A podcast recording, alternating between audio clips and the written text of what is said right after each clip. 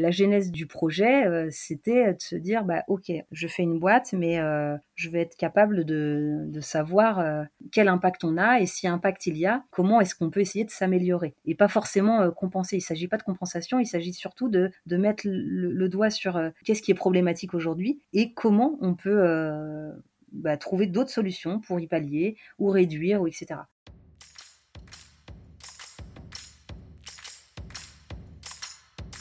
Bienvenue sur Comment t'as fait, le podcast de ceux qui veulent comprendre concrètement comment les autres ont fait.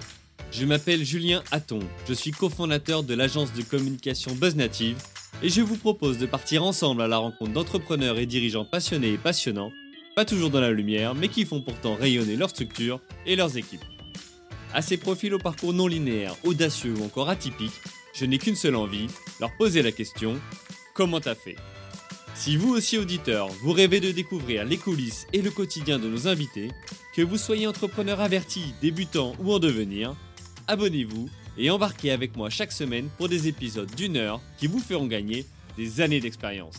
C'est parti Bonjour chers auditrices, chers auditeurs. Aujourd'hui pour ce nouvel épisode de la saison 2 du podcast, j'ai le plaisir d'accueillir Blandine Barré, fondatrice de la société Les Réparables, atelier de réparation textile et sa plateforme digitale lesréparables.fr. Salut Blandine Bonjour Julien alors Blandine, c'est grâce à Emmanuel Caboche hein, que j'ai interviewé lors de la saison 1 du podcast et que je salue au passage, que nous sommes en relation. En effet, j'ai découvert grâce à l'un de ses posts sur les réseaux sociaux ton entreprise, Les Réparables. Et ce que j'ai adoré, c'est ton engagement, notamment euh, le souhait d'entreprendre proprement en proposant une solution destinée à lutter contre la fast fashion. En soi, la réparation de vêtements, c'est pas vraiment neuf. Ça a été beaucoup pratiqué, puis critiqué et remplacé par l'achat compulsif parfois de vêtements neufs. Puis depuis quelques années, le concept revient clairement en force, s'appuyant particulièrement sur les prises de conscience sociétales et environnementales de la population. Vous réparez tout, ou presque. Vous vous adressez tant à des particuliers qu'à des entreprises ou encore des marques. Bref, tu vas nous expliquer plus en détail comment fonctionnent les réparables. Et pour cela, ce que je propose, c'est de revenir sur ton parcours en suivant trois grands chapitres. Le premier, c'est Comment tu as fait pour retenter l'aventure entrepreneuriale après une première expérience à l'âge de 24 ans? Ensuite, on évoquera comment tu as fait pour trouver le modèle économique des réparables. Et puis enfin, comment tu as fait pour gérer la crise du Covid-19 et quels impacts sur ton activité? OK pour toi? Ok, super. Allez, écoute, c'est parti. Déjà, avant de rentrer dans le vif du sujet, est-ce que tu peux nous partager des informations sur les réparables, son concept et quelques euh, infos clés? Ok.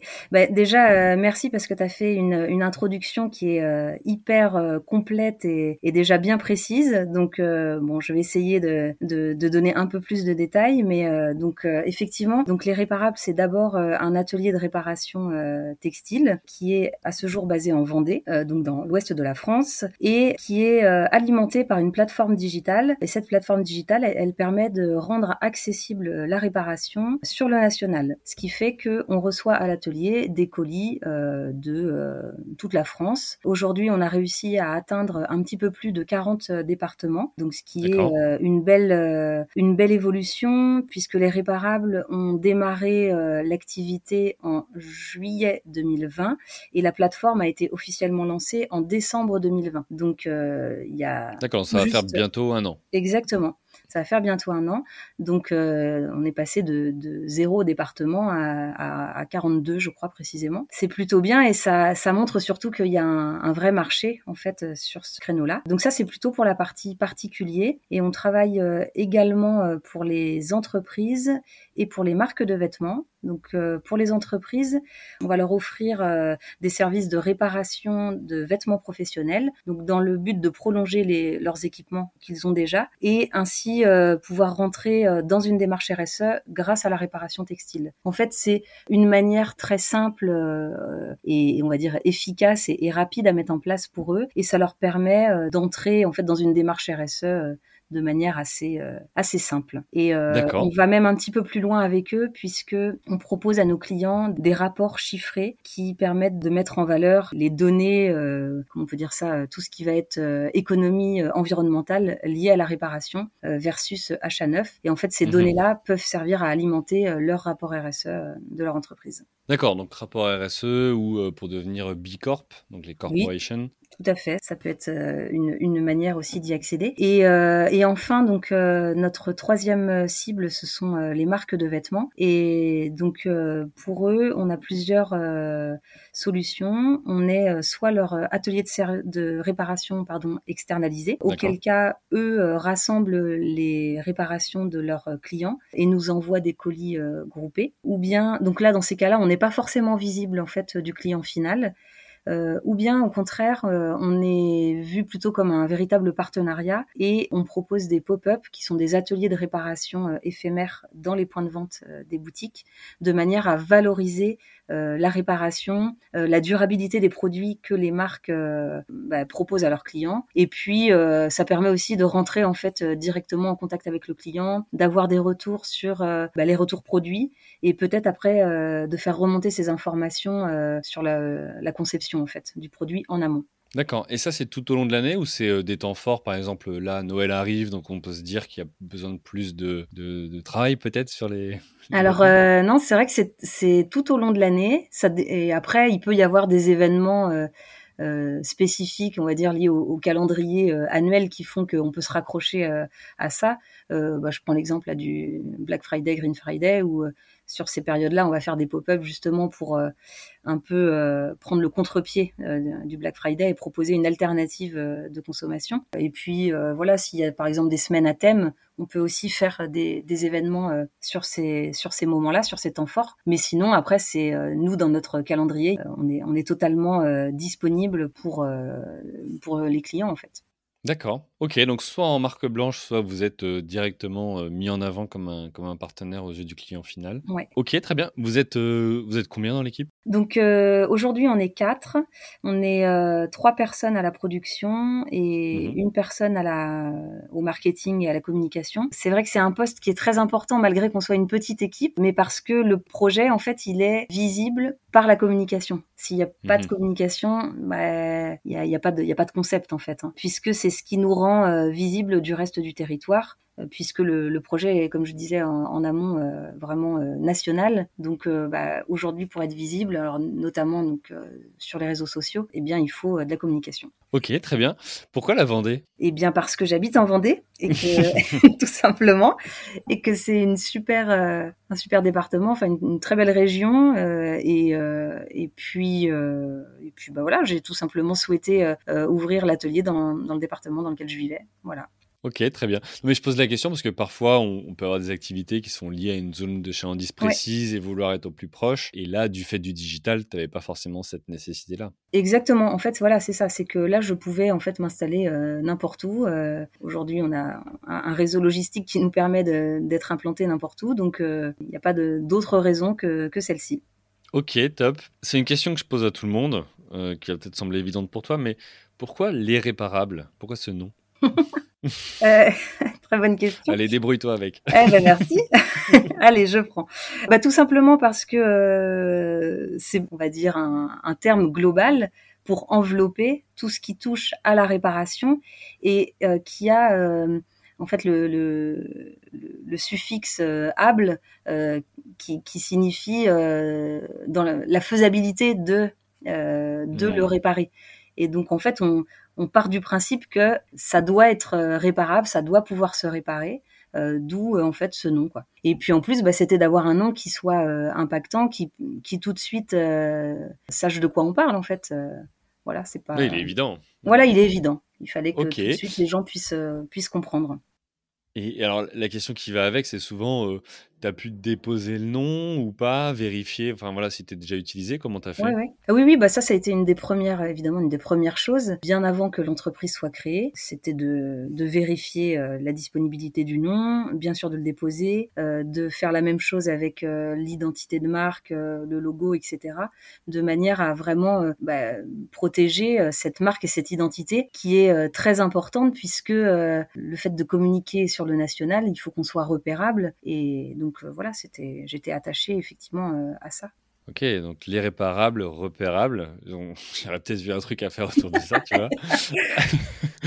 ok, l'irréparable, là on parle de, vêtements, mais euh, ça pourrait être aussi d'autres produits, non? Est-ce qu'il y avait une vocation à élargir? Est-ce que ou, pas du tout? Alors en fait, nous déjà, donc notre positionnement, c'est tout ce qui va être textile, matériaux souples. Donc on va être Mhm. sur du vêtement, de l'accessoire, un peu de un, petit peu de matériaux, euh, sac, cuir euh, ou alors sac à dos, euh, et également chaussures puisqu'on travaille aujourd'hui avec en collaboration avec un cordonnier. Donc c'est vraiment tout ce qui tourne autour du, des TLC quoi. Hein. donc textile, linge, chaussures. Et ensuite c'est évident évidemment duplicable à tout ce qui peut être bah, par exemple électroménager ou Wi-Fi, ce qui existe déjà. Mm-hmm. Il y a notamment je sais pas, mon Repair Shop ou, ou Murphy qui le font très très bien déjà. Euh, mais euh, on pourrait imaginer, euh, oui, une, on va dire une, des gammes une antenne, voilà. Mmh. Mais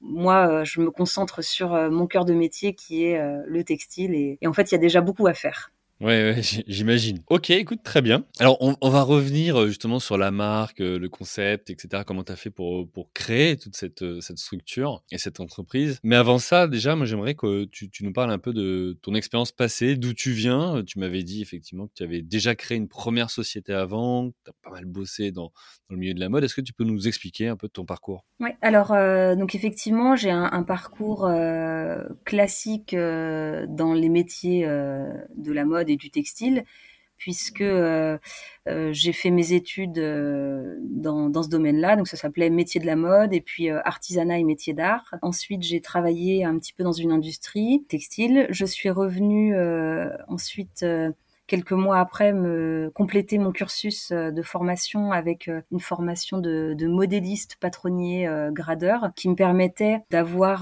toute la partie un peu plus bah, mise au point et conception en fait de produits. Mmh en tout cas d'aller d'aller un peu plus en profondeur sur ces sujets-là. Ensuite, j'ai donc travaillé dans différentes industries chez des façonniers, donc aussi bien en bureau d'études pour ce qui est mise au point de, de patronage, placement de produits, euh, en vue de la production. Ensuite, euh, un petit peu de dossier technique, du montage proto, montage collection, bien sûr de, la production aussi euh, en chaîne, du contrôle qualité. voilà, donc j'ai fait en fait un peu de tout. Et c'est ce qui était super riche et, surtout, je pense, qui, m'aide en fait dans mon quotidien, c'est que j'ai eu cette chance-là de voir le vêtement du départ jusqu'à jusqu'à sa mise en circulation en fait. Donc euh, techniquement, le fait de voir tous ces aspects-là, euh, ça aide après dans, dans la réparation. J'y reviendrai un petit peu plus tard, mais donc voilà. Ensuite, euh, donc oui, à 24 ans, j'ai eu une première expérience de, de chef d'entreprise puisque que j'ai monté une marque euh, de prêt-à-porter féminin haut de gamme qui était exclusivement fabriquée en France. Donc c'était euh, en 2010, je crois. Ça a euh, cette expérience-là, elle a duré un peu moins de trois ans. Je crois que c'était deux ans et demi. C'était pas évident pour plusieurs raisons, puisque en fait, c'était bon déjà une première expérience c'était également euh, peut-être dû à mon jeune âge, euh, je n'avais pas, on va dire, toutes les clés sur euh, comment fonctionne une entreprise. Puis aussi, bah, le Made in France en 2010, en 2010, c'était les débuts. Donc, faut dire que c'était quand même, c'était quand même un gros morceau. Moi, je pense que j'aime bien les, les, défis, mais c'est vrai que celui-ci, il était quand même pas mal. Donc voilà. Donc au bout de deux ans et demi, j'ai préféré stopper l'activité pour voilà des raisons, on va dire, de, de sécurité personnelle, financière. Ok, donc c'est beau, tu vois, à 24 ans, de se lancer euh, sur un marché qui n'est pas simple. De ce que je comprends, toi, tu viens du métier finalement, pas forcément, euh, tu n'as pas des, diplômes autour de l'entrepreneuriat ou pas du tout, ou, du commerce. C'est vraiment toi cette, euh, cette technicité, ce, ce fait d'avoir travaillé euh, bah, à divers postes finalement dans le, dans, le milieu euh, qui a fait que euh, tu t'es dit ok je vois une opportunité mais vraiment métier quoi sur ce marché j'ai envie de me lancer ok ouais. C'est, vraiment ça. En fait, c'est un métier de, de, donc de, mécanicienne en, confection. Hein. C'est, le, le, terme euh, exact, mais euh, on peut dire aussi couturière ou euh, voilà, mhm. couturière industrielle. Et en fait, effectivement, c'est mon métier d'origine que, que j'aime plus que tout parce que c'est c'est un métier très technique euh, qui demande beaucoup de, de patience, de dextérité, de précision. Il faut toujours chercher euh, des, des, solutions en fait dans, dans ce métier. C'est ce qui me plaît beaucoup. Et, et donc euh, je, je n'ai pas souhaité en fait euh, quitter ce métier, c'est juste le transformer de manière à créer une entreprise autour de, autour de ça, quoi. Mais je, mais je suis hmm. partie d'abord d'un projet et non pas euh, de euh, d'une étude qui, enfin des études qui peuvent me faire dire ok j'ai envie de monter une boîte mais qu'est-ce que je peux faire? Là c'est plutôt l'inverse. C'est euh, c'est j'ai un vrai projet et comment je peux le rendre, comment je peux le, le, le faire grandir? Eh bien c'est en utilisant l'entrepreneuriat. Alors, l'entrepreneuriat, c'est une chose, mais tu aurais pu aussi très bien faire carrière. Qu'est-ce qui t'a euh, poussé à, entreprendre? Ça vient d'où cette envie? Ouais, alors ça, je sais pas trop. Hein. Euh... T'es encore en chemin sur cette réflexion? Ben non, mais en fait, euh, oui, oui, c'est vrai. J'aurais, enfin, j'aurais pu faire carrière. Je sais pas si on peut dire ça, mais euh, oui, j'aurais pu rester en tout cas dans, dans le, salariat, peut-être en, en, oui, en, en, prenant un poste euh, je sais pas si on peut dire gravir les échelons, les échelons, j'aime pas trop dire ça, mais euh, alors, évoluer dans le ouais, voilà, évoluer. Euh, pourquoi est-ce que euh, pourquoi l'entrepreneuriat? Bah, en fait, c'est tout simplement déjà j'aime, j'adore les projets. Et donc en mhm. fait, euh, entreprendre, c'est juste avoir des projets et les mettre en action. Ça, c'est la première des choses. Ensuite, le fait d'entreprendre, c'est qu'on fait les choses avec sa vision. Donc je crois que je crois que c'est surtout ça. J'aime j'avais envie de, de faire euh, quelque chose comme je l'entendais, comme, bon me semblait en fait, euh, en étant aligné avec euh, avec ce qui ce que j'avais envie d'être au quotidien et et puis bah, l'entrepreneuriat c'est une bonne solution, même si on doit faire des compromis de temps en temps. Ok. Alors justement, tu, tu, nous as parlé de cette première expérience à 24 ans. au bout de deux ans et demi, tu as mis fin à celle-ci pour retourner sur, sur un, un, métier. Puis tu te relances. Ah oui. Pourquoi, ah oui, alors euh, si j'ai oublié un petit passage quand même, c'est que donc après euh, effectivement avoir euh, avoir stoppé, je suis retournée chez des façonniers, voilà, dans, dans le salariat. Et mhm. puis puis finalement, bah c'est je je me suis un peu ennuyée parce que j'avais envie de de recommencer, ça c'est sûr. Donc j'ai remonté pratiquement tout de suite après euh, une entreprise. En fait, c'est simplement euh, un atelier de couture un peu classique, hein, avec euh, de la retouche, de la réparation, un peu de sur-mesure, de la création. Et en parallèle de ça, j'ai j'ai quand même eu une opportunité de dans la formation et dans l'enseignement. donc, je me suis dit tiens, pourquoi pas Ça peut être une nouvelle expérience. Et en fait, je vais allier les deux. Je vais garder un pied dans l'entrepreneuriat et puis je vais aller vers ce, ce nouvel univers euh, qui s'offrait à moi, qui est la formation. Donc j'ai été euh, enseignante euh, dans un lycée professionnel en métier de la mode, qui se trouve quand même être le lycée dans lequel j'avais été élève. Ça, c'est quand même pas banal. La boucle est bouclée. Voilà. Et je me suis retrouvée, en fait, avec euh, mes collègues qui étaient donc mes, euh, mes anciennes profs. Donc ça, c'est assez drôle. Et euh, j'ai également été dans ce même établissement formatrice dans le costume du spectacle. Donc voilà, j'avais un peu cette double casquette pour ce qui est de la transmission du savoir. Et en parallèle, j'avais gardé, donc, enfin, j'avais remonté un, un, atelier. Donc je, je menais de front comme ça les deux activités. Et j'ai fait ça pendant cinq ans. Et c'est vrai que c'est pas évident d'avoir un peu ces deux casquettes qui sont quand même des milieux euh, carrément opposés, on peut le dire. Mhm. Donc j'ai, au bout d'un moment, j'ai fait un choix et j'ai préféré euh, me, consacrer pleinement à l'entrepreneuriat et, laisser l'activité euh, d'enseignement. Voilà, tout simplement. Qu'est-ce que ça t'a apporté justement ce côté formation, transmission de savoir? Parce que cinq ans de de, de, formation, euh, c'est pas rien. Oui, c'est pas rien, ouais. ouais. Bah, en fait, ça m'a apporté plein de choses. Bah, déjà, euh, juste euh, s'adresser devant un groupe, rien que ça. Mhm. C'est C'est pas ça peut paraître anodin, mais c'est pas si facile. La gestion, après, la gestion d'un groupe, la gestion d'une équipe, euh, c'est peut-être aussi ce qui m'a donné envie euh, après de, de vouloir euh, agrandir en fait l'entreprise et de, et de gérer de l'humain. Mhm. c'est bah, déjà transmettre son savoir, transmettre ce qu'on aime, sa passion, et puis sa technique. Euh, de pouvoir euh, accompagner les élèves, euh, de pouvoir travailler en équipe aussi avec les autres membres de l'équipe pédagogique. Enfin voilà, ça m'a apporté toutes ces choses-là, le fait de préparer le travail en amont, de, le préparer en s'adressant à un public qui est en apprentissage et non pas un, un public déjà, comment dire déjà formé. Donc c'est aussi pas du mmh. tout la même chose. donc voilà, donc ça c'est plein, enfin autant d'éléments qui, quand on n'y est pas confronté, on n'imagine pas toutes ces subtilités et en fait qui ont leur importance. Donc, Et t'estimes que ça, ça t'a armé pour cette seconde euh, expérience entrepreneuriale ah ouais, et que ça aurait pu t'aider pour la première ou, pas du tout? Ouais. Euh, ah si si ouais si si.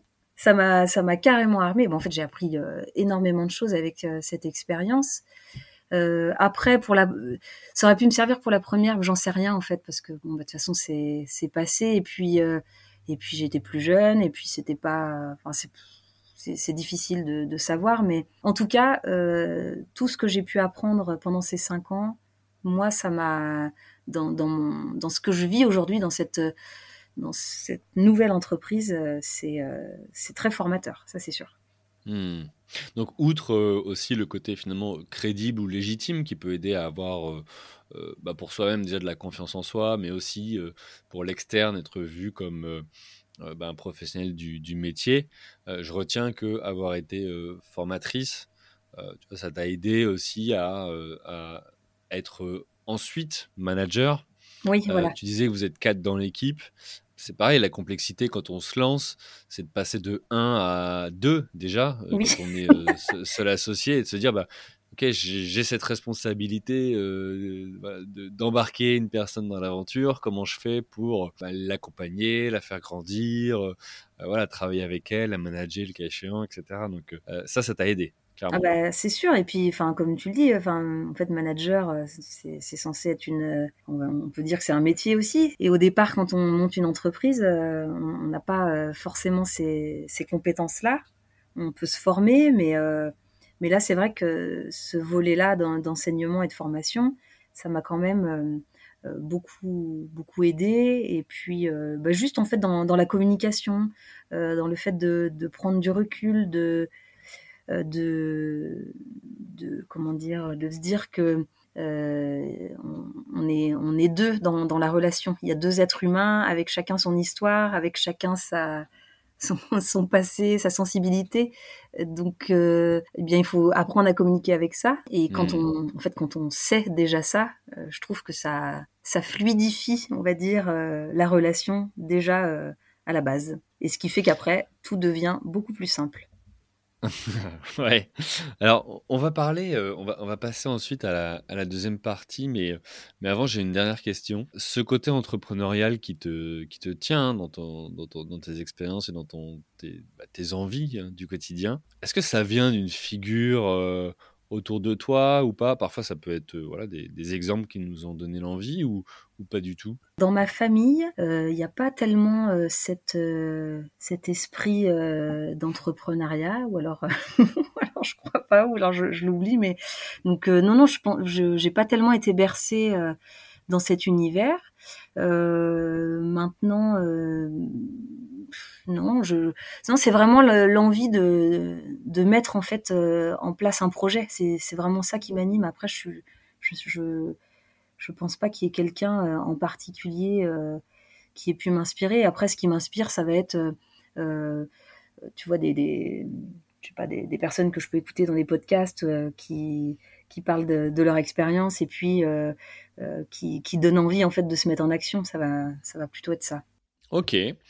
Euh, je propose du coup qu'on passe à la deuxième partie pour euh, reparler un peu plus des, réparables. Euh, comment tu as fait pour trouver ton modèle économique? Alors, il me semble qu'effectivement, tu as commencé avec un premier modèle et que tu as fait évoluer au fur et à mesure. Est-ce que tu peux nous partager plus d'informations à ce sujet? Oui, alors euh, donc effectivement, euh, le modèle économique des réparables, c'est euh, vendre un service de réparation, donc à trois cibles différentes, donc qui sont les particuliers, les professionnels et les marques. Et effectivement, suivant chaque cible, il a fallu trouver différentes bah, différentes solutions hein, pour pour vendre, de, pour vendre ces services-là. Donc pour le particulier, c'était tout simplement de, de quadriller euh, euh, des typologies de vêtements et des typologies de réparation de manière euh, à proposer des, des prix très... Que ce accessible. Oui, accessible et puis que ce soit le plus... Ouais, le, le, le, plus quadrillé possible, de manière à ce que quand, on, quand le client sélectionne ses réparations, ben, que ce soit le plus proche de la réalité. Donc ça, c'était Hmm. déjà un gros travail de fond. Ah, donc tu veux dire que déjà la première des étapes pour toi, euh, c'est de se dire quand j'ai une demande qui arrive, enfin quand quelqu'un me demande de réparer un vêtement, oui, compte tenu du vêtement, de sa forme, de la texture et de la réparation souhaitée, ouais, ça peut faire en fait une multitude de euh, de critères. prestations différentes finalement. Exactement. Et donc, Et donc euh, en ouais, fait, comment tu arrives à chiffrer ça? Bah, c'est c'est extrêmement euh, compliqué. Euh, donc c'est le but, c'est de forfaitiser le plus possible toutes ces réparations de manière à ce que euh, euh, quand elles arrivent, euh, bah, finalement elles correspondent le plus possible à la réalité. Alors après, Hmm. faut, faut être très très clair.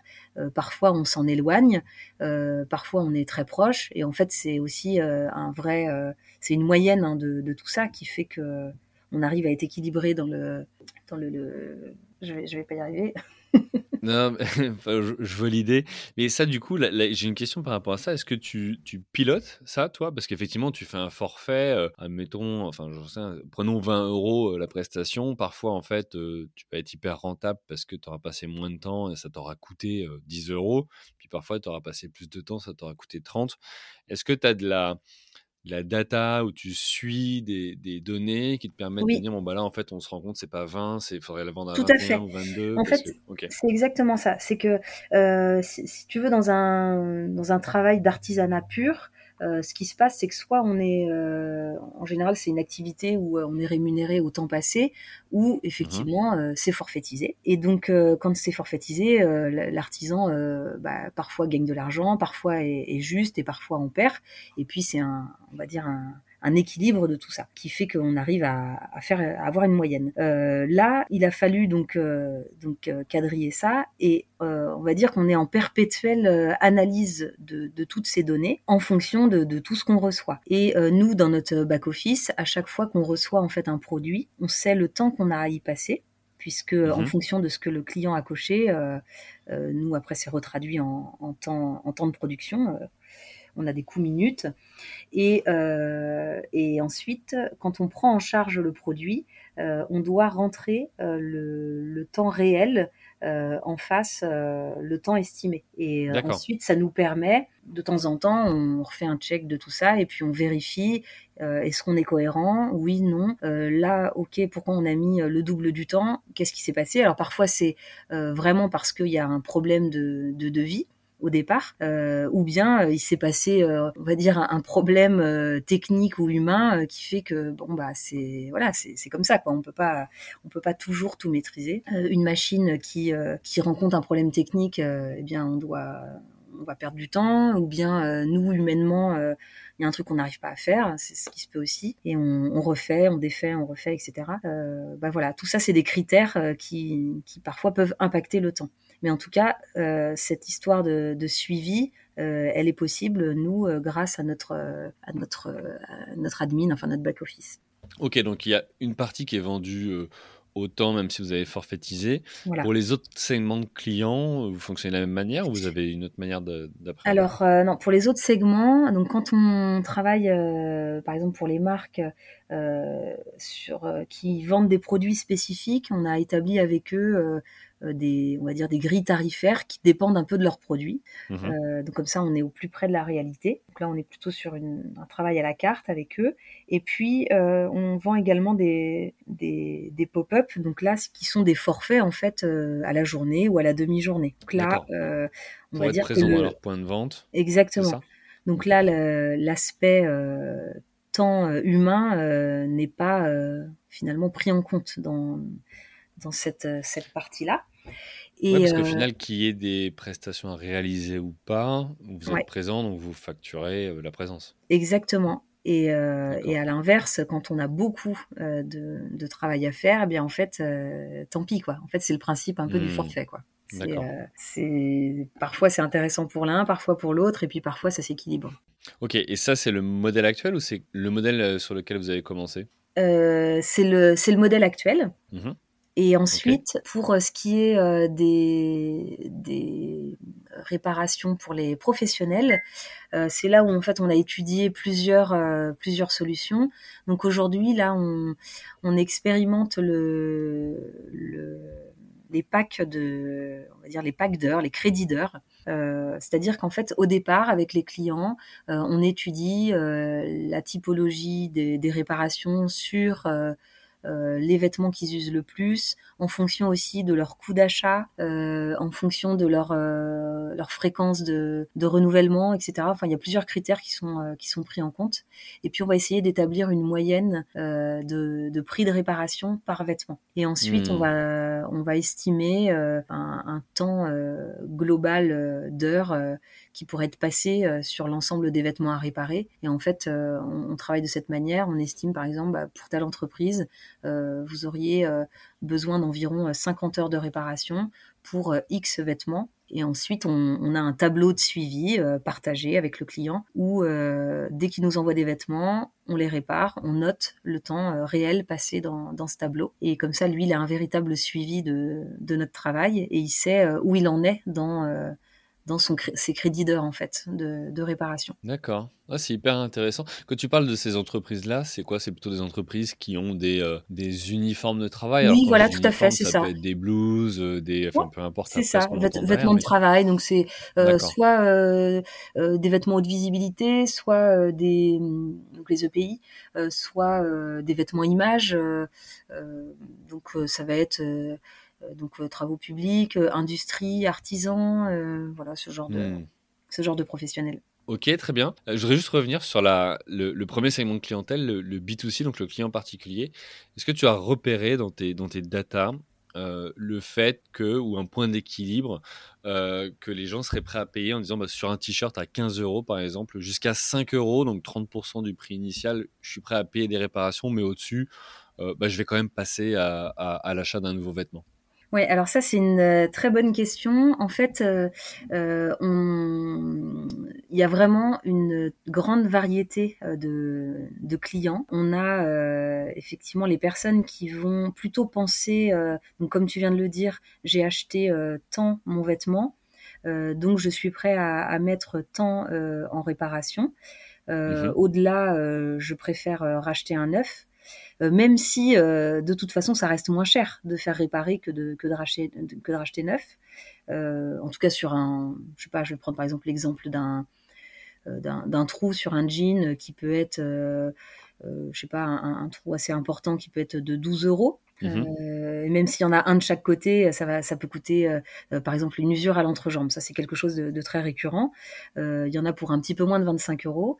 sur un jean qui en vaut 100 euros, il y a des personnes qui vont justement réfléchir comme ça, se dire, ok, si ça dépasse pas 30 euros, je, je, fais, sinon je fais pas. Mmh. Ensuite, il y a des personnes qui, peu importe le prix de la réparation, ce qui les intéresse, c'est de continuer à porter le vêtement préféré dans lequel ils se sentent bien qu'ils ont acheté il y a longtemps, même si il a une usure euh, globale assez euh, on va dire assez répandue. Mmh. Euh, mais, peu importe, jusqu'au bout, on, y va. Tu parles du caleçon fétiche pour par exemple ton match de foot, ton rendez-vous commercial pour. C'est ça. c'est un peu ça. Ou alors, mais même, enfin, tu vois, même le jean d'une d'une enseigne, tu vois, de d'une grande enseigne qui coûterait peut-être 50 hmm. euros. Euh, mais euh, peu importe, c'est un jean dans lequel euh, la personne se sent bien et auquel cas là, elle va, elle va vouloir le faire réparer. ensuite, on va avoir les puristes, ceux qui, en fait, peu importe, quoi qu'il advienne, on ne jette pas, on répare. Donc mhm. il y, a ceux-là aussi. Et puis il y a ceux qui vraiment. Est-ce que je suis désolé, je t'interromps là-dessus, mais est-ce que tu vois une montée de ce type de profil ou, ou pas récemment? Parce que j'ai l'impression, en tous les cas, ouais. Alors oui, mais euh, oui, mais mais en même temps, c'est un peu, tu sais, c'est comme un peu dans une dans une bande de potes où euh, tu te dis euh, ah mais ça y est, on est vraiment, je sens que tout ce qui touche à à la durabilité, à tout ce qui est éco-responsable, c'est vraiment en train de prendre le pas. Ben oui, mais quand dans ton quand dans ton cercle d'amis ou ou, de travail, tu côtoies des gens comme ça, oui, tu as l'impression qu'en fait tout le monde euh, est dans cette euh, dans cette mouvance, mais finalement euh, quand tu t'écartes un peu là de ton de ton de ton prisme, on va dire, tu, tu te rends compte qu'il y a encore beaucoup de chemin à faire. Et en fait, là, je pense que c'est la même chose, c'est que les gens qui viennent chez les réparables, c'est que déjà peut-être ils ont cette sensibilité là. Donc si, si, on va dire si c'est cette si c'est si ce type de client augmente, c'est parce qu'ils sont déjà convaincus et que bah, ils, sont mmh. au bon endroit en fait. Je vais te donner un exemple très simple, c'est que euh, il y a quelque temps là, on était à Lyon euh, dans une boutique éthique qui vend euh, pas loin d'une centaine de marques éco-responsables, enfin vraiment des, très beaux produits, qui est dans une rue adjacente à une grande une grande avenue commerciale avec que des grandes enseignes. Et en fait, moi j'étais dans cette petite rue, dans, dans cette boutique, et je me disais ah c'est super.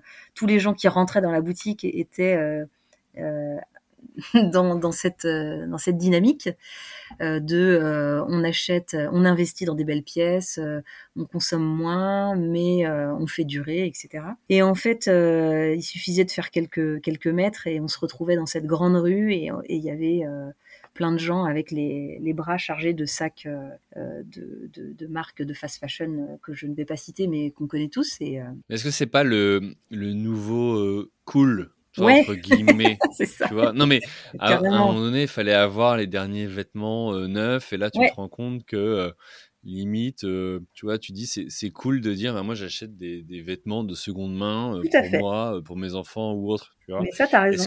C'est vraiment ça. À mon sens, il y a ceux qui sont convaincus, il y a ceux, comme tu dis, qui peut-être parce qu'ils sont dans un groupe social, euh, qui voient euh, les autres faire comme ça se disent ah ben faut que je fasse pareil tu vois. Ouais mais c'est ça mais c'est la, la, mouvance du, du, zéro déchet du vrac euh, tout ça. Et enfin et c'est super et ça a permis de, de démocratiser tout ça. Et mmh. la seconde main la fripe c'est devenu un truc super tendance et, c'est tant mieux. Enfin c'est tant mieux quand c'est fait là encore si c'est pour refaire de l'abondance et, et de la surconsommation de seconde main bon, ça pas non plus d'intérêt à mon sens, hein, ça n'engage que moi. Comment tu peux euh, faire de l'abondance de seconde main? Ben, en fait, je vais parler, euh, je vais prendre comme exemple euh, une, une, plateforme très très connue qui permet aux particuliers de se revendre leurs vêtements. D'accord, ouais, ouais. je vois. Eh bien, finalement, ce, ce truc-là, dire, on, on persiste à, à, être sans arrêt en train de de racheter. Donc euh, oui, c'est des hmm. trucs de seconde main, mais au départ, c'est des vêtements qui sont produits et puis c'est qu'il y a beaucoup de fast fashion en fait sur ces plateformes-là. Et en fait, euh, bah ça incite aussi des gens à se dire bah de toute façon je m'en fiche euh, j'achète ça coûte pas cher et puis c'est pas grave je vais le porter deux fois et puis je le revendrai. Et en fait c'est on est en train de, de, de faire tourner comme ça ah oui ce que tu veux dire c'est que c'est pas en, en, fin de première vie où on se dit on va le mettre dessus c'est plus pour être à la mode, on va le prendre parce qu'on sait qu'on peut euh, faire rapidement du turnover entre guillemets de, C'est ça. Et je trouve que ça, en fait, au euh, départ, euh, pour moi, ce truc-là est vraiment. c'est intéressant cette vision. Enfin, je, je... après c'est pareil, hein, ça, ça, reste que, que mon avis. non, mais la tienne est... Mais en tout cas, enfin moi je l'ai utilisé quelques fois, donc il y a, il y a longtemps, hein, un peu au début là, quand c'était les, les, débuts de ce truc-là. je trouvais que c'était intéressant. Puis ensuite, ensuite très vite, je me, euh, je me suis, je me suis dit, mais oui, mais finalement, on est aussi dans cette notion de d'abondance, de, toujours, euh, euh, tu, tu, mets en favori tes articles, etc.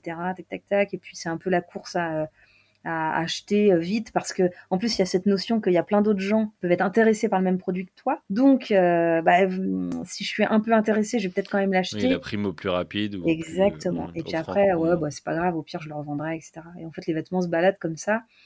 Et puis, euh, c'est un peu, on reproduit un peu le schéma de, la mode jetable, moi je trouve. Mais, euh.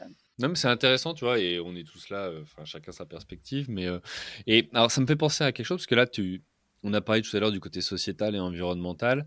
Que vous adressez aussi maintenant 40 euh, départements.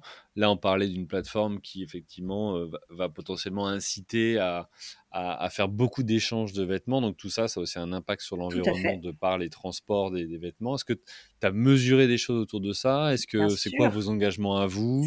Voilà, Est-ce que tu peux nous en parler? Ouais, en fait, ça, c'était vraiment le... la genèse du projet, c'était c'était celle-ci. C'était je démarre l'activité euh, mais tout de suite, je, calcule euh, euh, quels sont nos, quel est notre impact.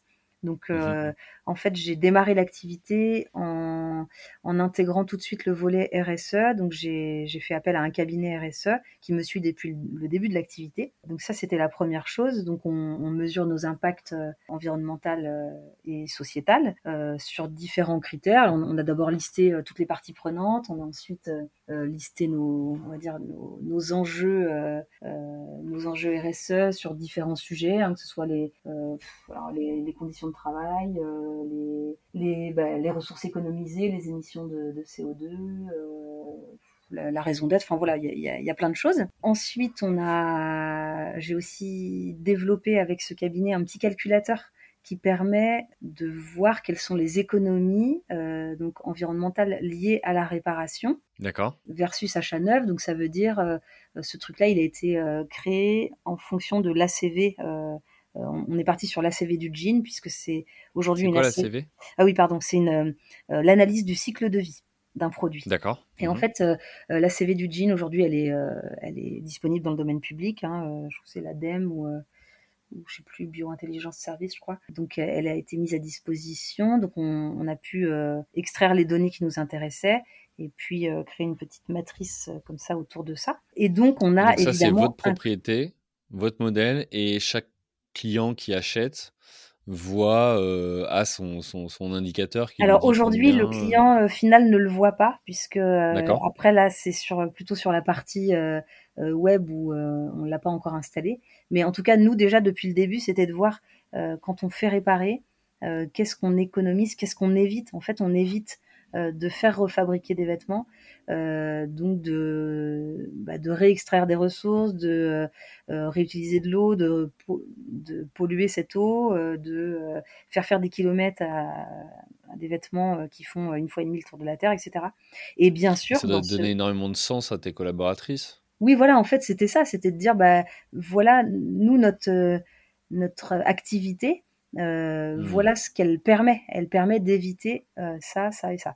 Et par contre, euh, on reste malgré tout une entreprise avec une activité. Donc on a des locaux, on utilise de l'électricité et puis un petit peu de matière première, mais c'est vrai qu'effectivement c'est très minime.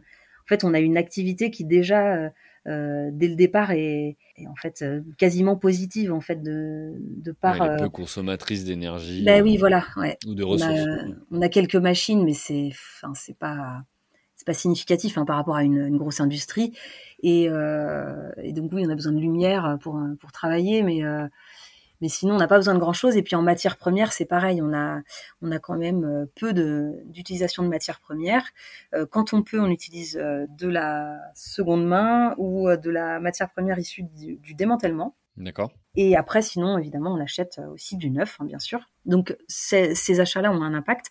Et donc, euh, l'impact de notre, euh, de notre activité, on l'a également intégré euh, à, ce, à cette matrice, puisque on, on, génère aussi un petit peu, même si c'est minime.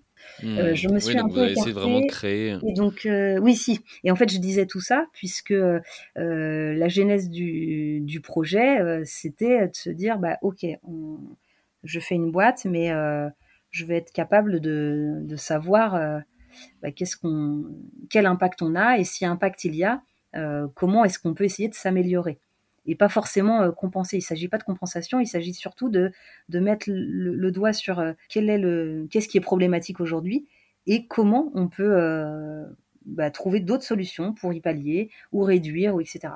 Donc ça c'est la première des choses et puis après donc juste un petit un petit parallèle avec l'empreinte carbone, le transport et les flux là de, de colis que tu as évoqué tout à l'heure, c'est que donc aujourd'hui, euh, euh, effectivement, on, a réussi à atteindre plusieurs départements. notre atelier étant situé dans l'ouest de la France, effectivement, on a des, colis qui, parcourent 400 km ou un peu plus parfois. Euh, L'objectif étant euh, depuis le départ d'avoir plusieurs ateliers, de quadriller la France. Euh, maintenant, ça ne se fait pas aussi rapidement que ce qu'on peut imaginer. Euh, d'où euh, d'où le fait que bah, voilà pour le moment il y a un atelier euh, on en a ouvert un deuxième à Lyon qui était donc un atelier éphémère qu'on va voir pour pérenniser on est en train de le pérenniser mais là aussi ça prend ça prend un petit peu de temps mais je pense que ça va être ça va se faire très, très prochainement.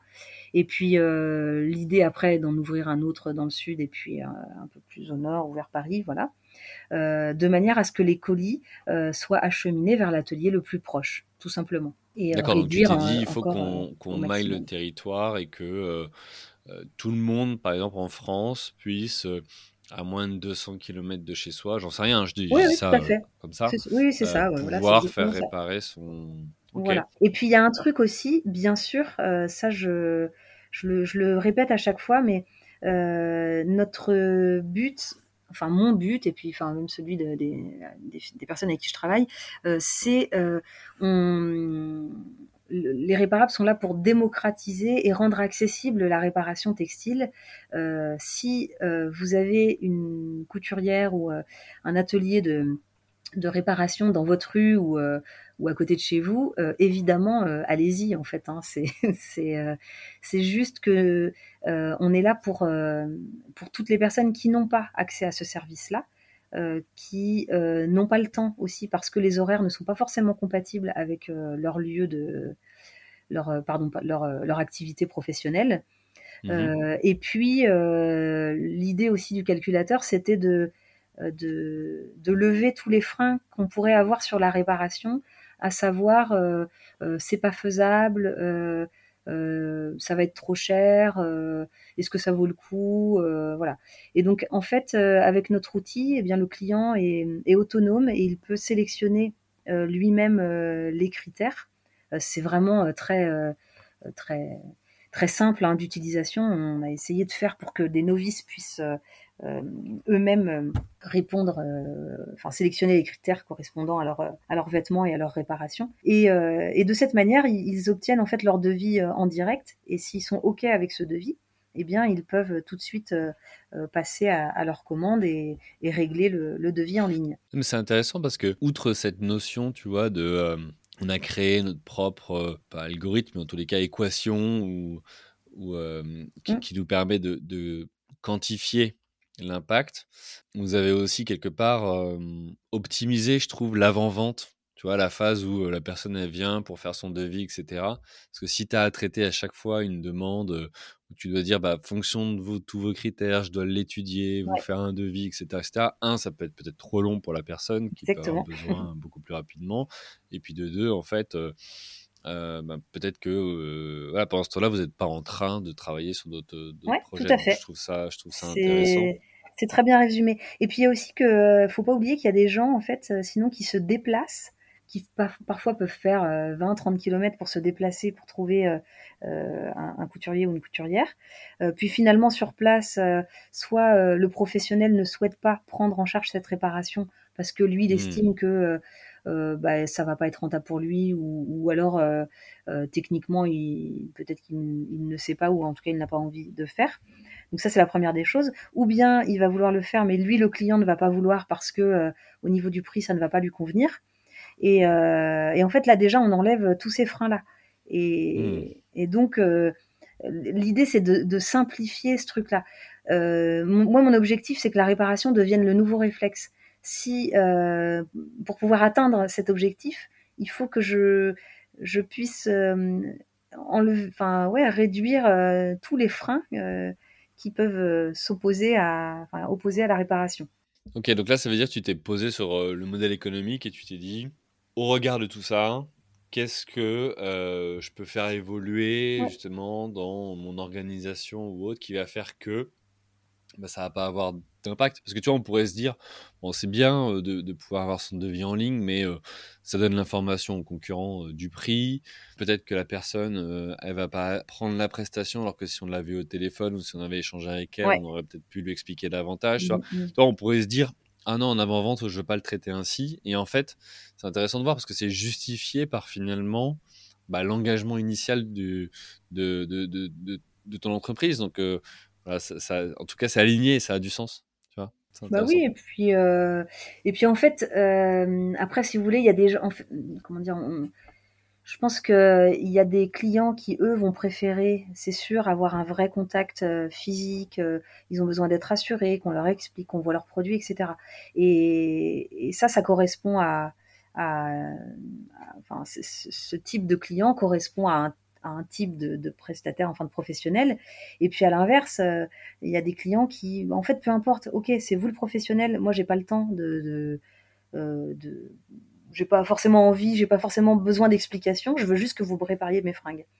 Et, en fait, nous, on est aussi peut-être plus là pour répondre euh, à ces gens-là. Maintenant, tous les gens qui, ont, qui ne sont pas sûrs de la faisabilité de leur réparation, ils ont la possibilité de nous écrire, de nous envoyer des photos, et auquel cas, euh, on leur répond euh, très, euh, comment dire, de manière très, précise et très personnalisée mmh. à chaque fois. On étudie vraiment leurs demandes, on leur dit, OK, c'est faisable, il vous suffit de faire ça, ça, ça. ou bien, là, il s'agit vraiment d'une réparation spécifique, donc on vous fait un devis précis on leur fait un devis. Et franchement, en général, euh, à chaque fois qu'on répond aux clients de manière personnalisée, euh, de toute façon, après, ils commandent derrière. Hmm. Donc, si tu veux, dans, quand tu, parles de c'est une approche avant-vente différente, eh bien, euh, les gens qui ont besoin d'avoir ce contact avant, eh bien, finalement, donc on leur répond et après, ils, passent, ils passent par le site. Ok, très bien. Et après, ceux qui préfèrent aller chez euh, leur artisan, et, c'est tout à leur honneur, et il faut d'ailleurs continuer aussi, et eh bien, euh, ils ont cette possibilité. C'est tout. Hein. Hmm. Ok. Euh, ce que je propose, c'est que je vois l'heure qui tourne et il nous reste une, partie à, aborder, mmh notamment le sujet de la crise du Covid-19 et l'impact sur ton activité comment tu as vécu, toi, la période Est-ce que ton équipe a pu être présente ou pas? Est-ce que vous avez eu plus d'activités ou moins? Voilà, comment vous l'avez vécu? Pendant les, premiers confinements là, moi j'étais j'étais toute seule à l'époque. Donc au niveau de l'équipe, ça n'a pas impacté l'équipe, mais ça m'a impacté moi. Après, ce qui s'est passé, c'est qu'en fait il y a eu euh, les masques là euh, qui, y a mhm. eu à, faire. Hein.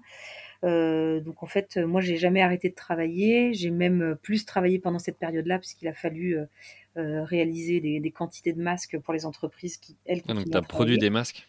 Ouais. D'accord. En quoi? En, tissu, en laine? Oui, tout à fait, en tissu, ouais. Je crois que j'ai dû en faire 1500, je crois. C'était euh, enfin bon c'était pas voilà c'était pas un très bon souvenir cette période là mais euh, donc euh, donc voilà. Ensuite pour ce qui est vraiment de l'activité des réparables bah, finalement il n'y a pas eu d'impact pour le particulier puisque le fait qu'il y ait cet outil digital et qu'ils aient la possibilité d'envoyer des colis eh bien mmh. ça n'a pas impacté et même je dirais au contraire les gens étant chez eux ils ont aussi bah, pas fait les magasins parce que les magasins étaient fermés. Euh, et puis là, ils ont dû se rendre compte de la quantité de fringues qu'ils avaient dans leur placard. Euh, ça, me parle. bah ouais, hein. non, mais parce qu'il y a ça aussi. En fait, on se dit, waouh, j'ai, ouais, on en a quand même beaucoup. Euh, est-ce qu'on a besoin d'avoir 15 jeans? Je ne sais pas, mais mais mais c'était mon cas aussi. Hein, donc c'est vrai, je pense que ça a permis à beaucoup de gens, en tous les cas, de, prendre conscience et peu importe les quantités, mais de se dire est-ce que j'ai besoin d'autant de, ouais, voilà, c'est ça. de pièces? Tout à fait. Et donc euh, il y a aussi donc tous ces gens-là qui ont pu euh, ben, en fait faire un petit un petit check-up de leur garde-robe et se dire euh, ah ok tiens ce truc-là je le mettais plus ah bah oui la braguette est cassée ou bien il y a un bouton qui manque ou il y a un petit trou à tel endroit etc. Et en fait ils nous ont aussi ça a permis de, pour eux de, prendre le temps de nous envoyer des colis de vêtements à réparer. Donc voilà la seule chose qui a été impactante pour nous et donc qui a quand même été importante c'est euh, pour les, au sujet des marques et des professionnels. Euh, puisque euh, les, rendez-vous avec les pros ont été en fait bah, annulés, reportés, ou, ou alors les souvent moi je, je vais rencontrer les, les, professionnels dans, leur, dans leurs entreprises pour auditer leurs vêtements, etc. Donc ça c'est des choses qui ont été reportées ou annulées. Donc bon bah ça forcément c'était un peu dommage. Euh, et puis surtout elles avaient d'autres sujets à traiter que, que celui des vêtements, donc euh, on passait un petit peu après. Et puis pour ce qui est des, des pop-up dans les boutiques, ben, comme les boutiques étaient fermées, euh, les pop-up ont été annulés. Donc ça, bah, un, mmh. ça a été un manque à gagner quand même, hein, forcément. Mais on s'est rattrapé avec les, avec les particuliers. Mais pour autant, ouais, tu dis que tu étais toute seule et bon, maintenant vous êtes quatre. que finalement ta plateforme digitale elle est arrivée peut-être au bon moment pour Ouais. permettre une continuité d'activité ou, voire même un développement d'activité. donc voilà, on se rend compte que ça a fait évoluer aussi l'entreprise et, et, que ça a eu un impact sur, son, sur les mois qui suivent. Hein, oui, et puis euh, en fait, ce qui s'est passé aussi, c'est que euh, avec le Covid, on a, c'est vrai qu'on a rendu un peu tout digital. Hein, euh, mmh. On a, il y a eu des primes pour beaucoup d'artisans et de et de, de, commerçants pour qu'ils digitalisent leur activité. Il y a eu, enfin voilà, les drives, les click and collect, etc. Il y a eu tous ces trucs là ce qui fait que euh, le, le, digital est rentré un peu plus dans les mœurs. Euh, et finalement, euh, bah, peut-être que peut-être que ça m'a servi, peut-être que ça a permis de rendre ça un peu plus euh, évident et un peu plus, comment dire, de faire un peu moins peur aux, aux clients, enfin à, à l'utilisateur, euh, on va dire lambda, euh, qui euh, n'avaient pas l'habitude. Parce que ce qu'il faut pas oublier, c'est que euh, la couture est un est un métier, on va dire oui artisanal, enfin manuel, et donc de digitaliser un, un métier manuel, c'était pas forcément une évidence au départ. Donc il existe bien sûr des, des plateformes hein, de de couturières en ligne, mais c'est plutôt en fait de la mise en relation de couturières. Vous êtes mis en relation avec votre couturière et puis après, soit elle vient chez vous ou vous vous déplacez, mais qu'elle soit indépendante. Et, Voilà, tout à fait. Mmh. Or là, euh, nous, on est, c'est pas du tout, euh, on fonctionne pas du tout de la même manière, c'est pas du tout le même modèle économique que que les plateformes. On est indépendant, on a un atelier en interne et euh, ce sont nos nos couturiers, nos couturières à l'atelier, enfin interne, qui réalisent les réparations des vêtements et tout est tout tout vient ici. Donc donc voilà, donc c'est vrai que peut-être que le Covid a, a aidé en fait dans ce sens-là à rendre ça un peu plus avec un peu plus de légèreté, on va dire. Ok, très bien. Alors, euh, on, va aller euh, vers la conclusion. Euh, avant de, conclure, j'ai une dernière question. C'est quoi pour toi l'ambition? Où sont les réparables dans, dans 5 ans? Comment tu vois l'avenir? Eh bien, j'espère, c'est pas j'espère, c'est on va, c'est de développer en fait donc d'autres ateliers, ça c'est sûr, d'agrandir celui-ci, euh, il y a aussi euh, l'idée là de d'avoir euh, un centre de formation de manière à, à, alimenter en fait nos ateliers et puis surtout de, de former les gens comme on le souhaite avec la qualité de travail des réparables et puis avec les, mmh. les, valeurs en fait qu'on qu'on prône à l'atelier. Une sorte de label quelque part? Oui, quelque, oui, si on peut, on peut dire ça comme ça, oui. Euh, mmh, et puis euh, et puis en fait c'est aussi bah, former euh, cette main d'œuvre de demain parce que c'est des métiers qui ont un peu disparu et qu'il faut qu'il faut reformer. Et en fait ça prend du temps de, de former à la réparation. C'est pas mmh. ça n'a rien à voir avec la production. La, la réparation c'est vraiment tous les jours il y a un nouveau truc avec euh, une nouvelle méthode euh, à trouver. Et, en fait, on est sans arrêt en train de se former. Tous les jours, je suis en train de me former, moi aussi. Donc, euh, avant d'être un expert, bon, il faut, il faut quelques années. Donc, donc voilà, c'est aussi pour cette raison, c'est en fait d'anticiper un peu l'avenir. Et puis, et puis voilà, puis après, bah, on va dire développer différents services autour de la réparation, différents types d'ateliers, le fait de peut-être euh, amener les gens à réparer par eux-mêmes sur euh, sur des choses euh, simples. En fait, d'avoir tout un, on va dire, un écosystème autour de la réparation textile à développer. Et vraiment, je, me répète, mais c'est vraiment que, que la réparation devienne le nouveau réflexe et, et, que, et que les réparables soient, fassent partie des réflexes. Ça, c'est sûr. C'est l'idée.